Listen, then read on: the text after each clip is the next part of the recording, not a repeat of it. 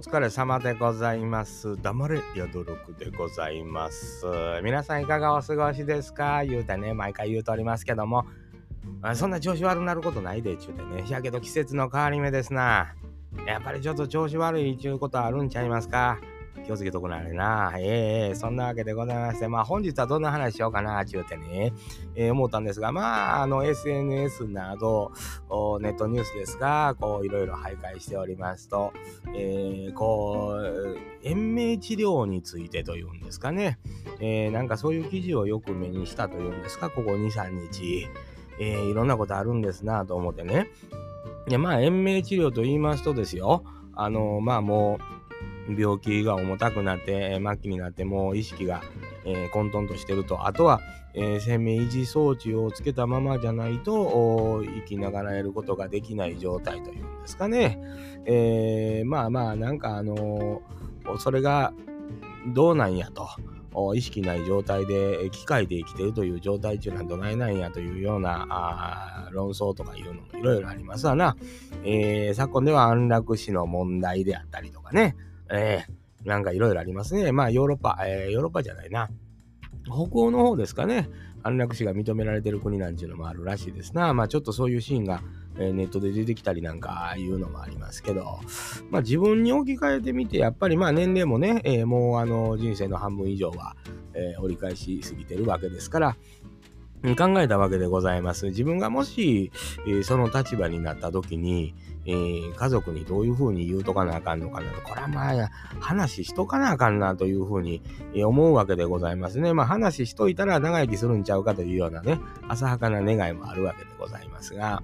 やっぱりね、こういう時に音声でこう残しとく、はっきり、まあ息子なんかがあ聞くような状態で残しとくのは大事ちゃうかな思ってね。で、まああの延命治療っていうのはね、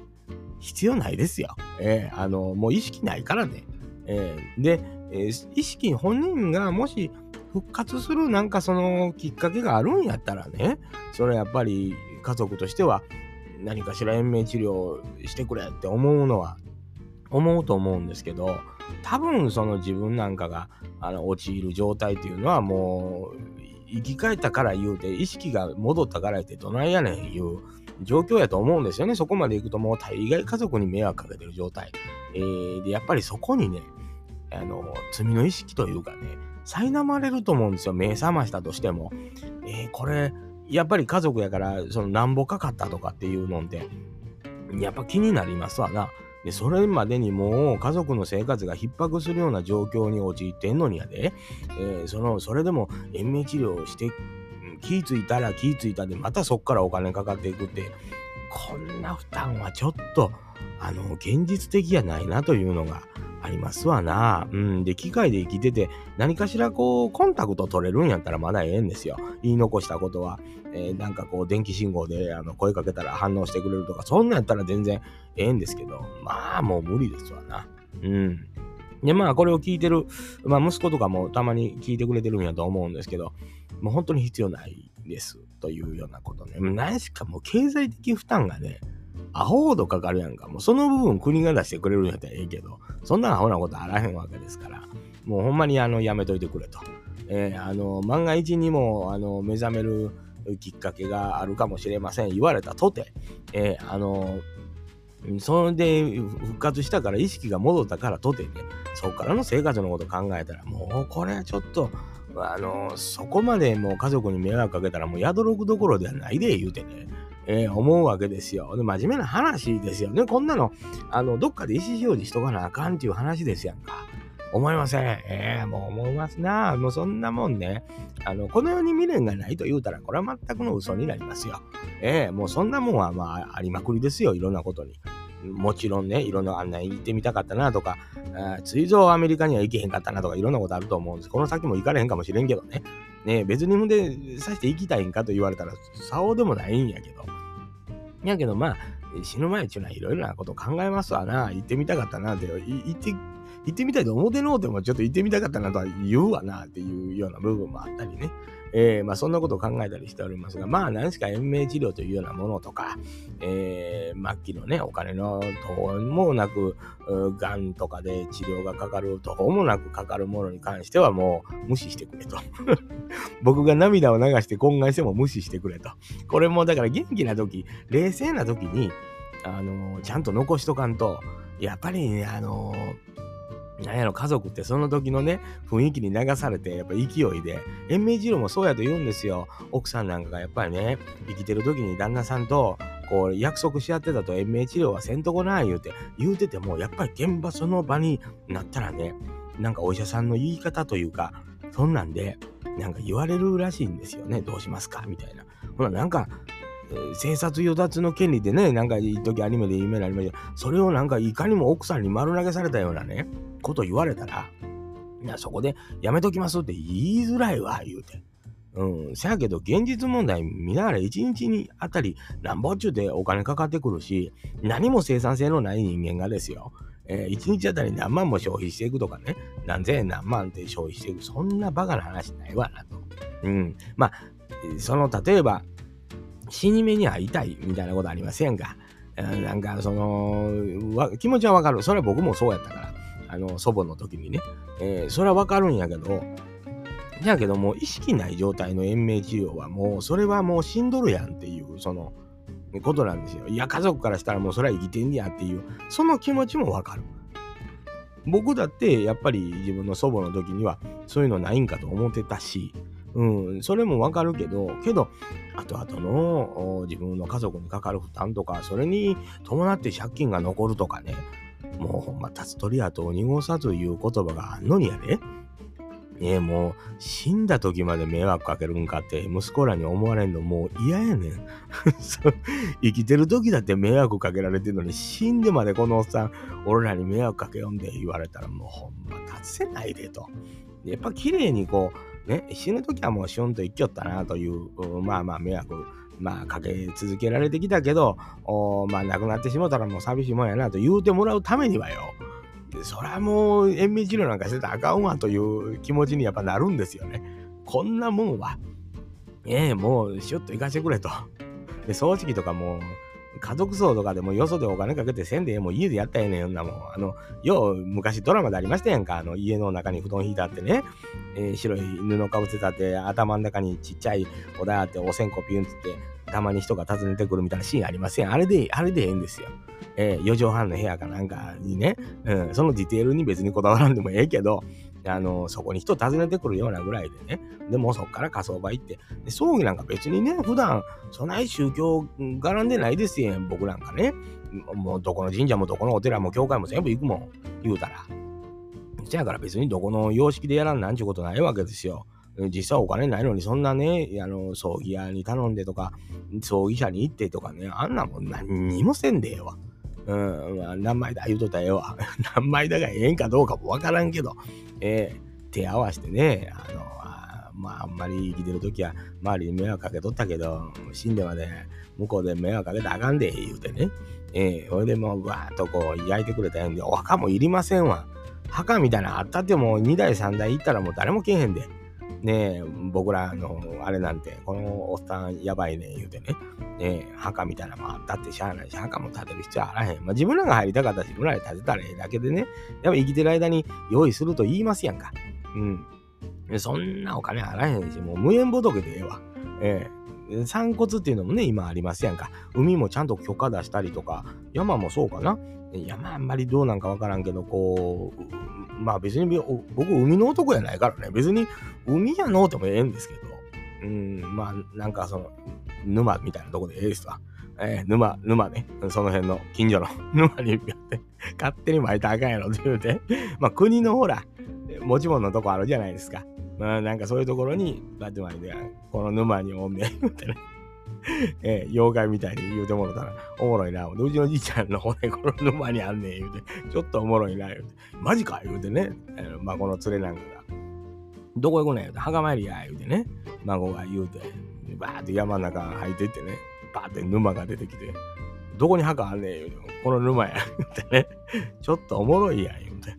えー、思うわけですよね。なんかそういうふうにこう、えー、週末の考え方あ、自分の始末の付け方っていうのは、まあ、どんな風に始末つけれるか分かりませんで、一番ええのは、ほら、もう、あの、ポーンといなくなるっていうのが一番ね、猫みたいにね、えー、どこで死んだか分からへんいうのが一番ええんやと思うんですよ。だけど、そんなわけにいかへんわね、現代社会でね。いなくなったら行方不明になるわけやから、これも家族に迷惑かけるし。病気で、まあ、事故、事故、まあ、事故はよくないわな。まあ、それ一番ベストいうのは、もう、その家族に今までお金で迷惑かけてきてるわけやから、えー、誰ぞにボーンと引かれて保険金でとかね、そういう、まあ考えてまいりますけど、それもそれで空いてる方はかわいそうやなと思うしね。うん、なんか、そんな人にそういう、なんていうの、あの、思いをさせるっていうのも、ね、なんかお金のためにっていうのもね、それも違うなと思うし、なんやろな、国の、国の事業をなんか扱ってる時に事故でとか、わからん。何がええんかわからんけど、いや、ちょっとバカしお金残したいな。何にもかけてませんで、保険やらなんやら、あんなもんかかったることあらへんのですよ。で、そんなん考えたら、どないしたったら家族に葬式なんか出さんでええわけやからね。まあ、それでもお金ない。仕事休まんなんかあったりね。休まんでええわ。え、うちのザボスなんかも僕が死んだからいても家にボンとこうほっといて、なんかその焼き場の予約だけ決まっとったらもう葬式とかもいらんみんな普通の生活したらよろしいね。うん、ちょっと気持ち悪いけど 寝てるなみたいな感じでね、過ごしてもろたらええな思うんですよ。それが一番自然ちゃう？人間なんて